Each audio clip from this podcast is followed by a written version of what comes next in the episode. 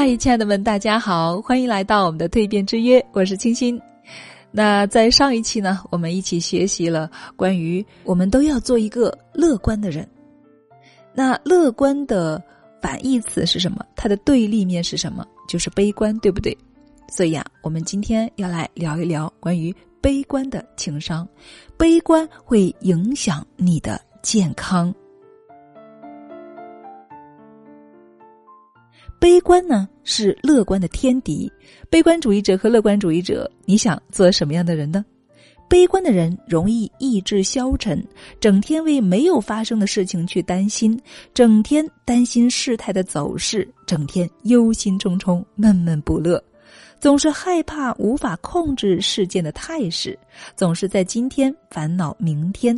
他们的苦恼啊还不止于此，他们胆小。紧张，对自己没有信心，小心自己的人际关系，忧心别人的排挤，遇到机会不敢往上冲，也抓不住，只能够眼看着他人一步一步的走向成功，而自己呢，还是在原地踏步和妄自的嗟叹，内心不健康，健康也会发出警报。国内外大量的研究表明。长期压抑不满、悲伤等情绪啊，严重影响人的健康，甚至可能会诱发癌症、高血压、心脏病等疾病。美国北卡罗来纳一所大学呢，针对四百八十名六十五岁以上患关节炎的老人做过一个实验，结果证明啊，相比愿意锻炼的乐观老人，悲观老人比其他人呢更不愿意完成日常的活动。不愿意尝试本来可以做到的运动，由于缺乏锻炼，时间久了，悲观老人会感觉到病情恶化，更加的疼痛了。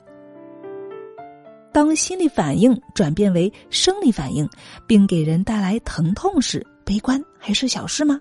所以啊，我们一定要注意了，一定要积极的重视经常性的悲观心理，把它当做毛病去克服它。那么，我们如何来区分是悲观还是乐观呢？我们区分一个人是否悲观啊，最简单直接的办法就是观察他看待事物的态度。一位老和尚有两个性格截然不同的弟子，一个乐观，一个悲观。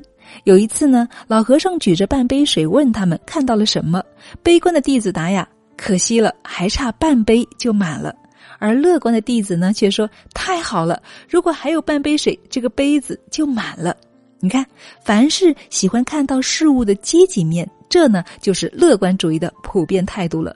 但是，凡是总是控制不住的往坏处去想，有一些坏念头，那么这就是典型的悲观主义了。同样一个万里无云的晴朗天气，乐观主义者会想天气真好啊，真是一个出游旅行的好天气；而悲观主义者就会想啊，别看现在万里无云，说不定啊一会儿就会下雨或者是下冰雹呢。凡是喜欢看到事物的积极面，这是乐观主义的普遍态度；凡是总是控制不住的坏念头，这就是典型的悲观主义者了。事物总是有两面，有好的一面，也有坏的一面。就像人无完人，再出色的人才也会有缺点一样。用乐观的态度去办事，会让你战无不胜；用悲观的眼光去办事呢，只会让你止步不前。比如，面对一项从未接触过的新项目，虽然难度很大，但同样呢能够带来丰厚的收益。乐观主义者会马上兴奋地着手去研究攻克难关的方法，并想着必胜的信心。他们相信，只要付出努力，就一定能够成功。悲观主义者呢，还会迟迟的不敢去着手。思前想后，左思右想，总是啊问自己：从来都没有做过啊，会不会失败呀？等等等等，失败了怎么办呢？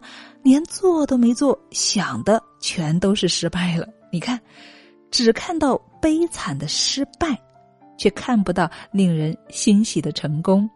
虽然乐观主义者未必一定会成功，但是只要尝试，就有了成功的开始啊，就有可能成功啊。而悲观主义者呢，就。只能够注定失败了，因为他根本就不敢开始。所以啊，凡事都有两面，有好有坏，有优有劣。按照辩证法的思维呢，就是两个面呢都要兼顾。但如果你想成功，还是更多的看到好的一面吧。好了，亲爱的们，感谢大家的聆听，我是青青，成长路上我们一起蜕变同行。